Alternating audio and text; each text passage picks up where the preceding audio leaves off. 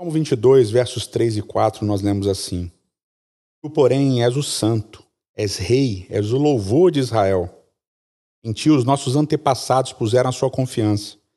Confiaram e os livraste. Clamaram a ti e foram libertos. Em ti confiaram e não se decepcionaram.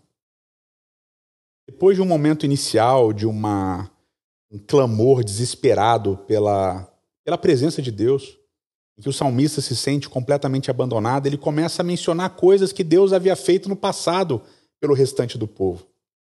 Interessante a gente perceber a dinâmica desses primeiros 21 versos do Salmo 22, porque aqui o salmista ele não está reclamando do sofrimento em si, ele não está reclamando das dificuldades que ele está passando, ele não está reclamando da injustiça.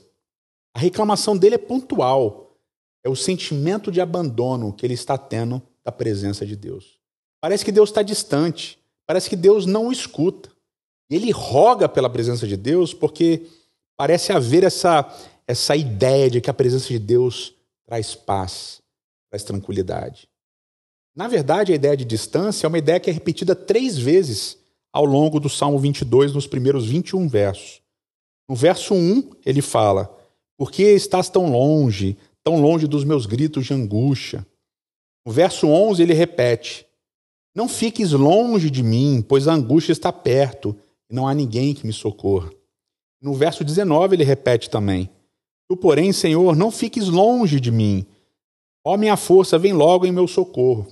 Nas três vezes em que ele fala dessa distância de Deus estar longe, ele usa a mesma palavra em hebraico, que é a palavra rahak, essa palavra ela significa uma distância que é ao mesmo tempo uma distância espacial e uma distância emocional, psicológica.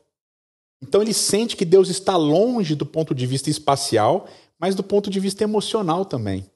E é por isso que ele clama pela presença de Deus, é por isso que ele pede pela presença de Deus. Porque é a ideia para ele importantíssima de que a presença de Deus traz paz, traz libertação. É assim com a gente também. Quando a gente se sente perseguido, injustiçado, a gente também se sente abandonado. É por isso que clamar pela presença de Deus nesses momentos é tão importante. Porque demonstra a nossa certeza de que a presença dele talvez não traga soluções imediatas, mas com certeza trará paz.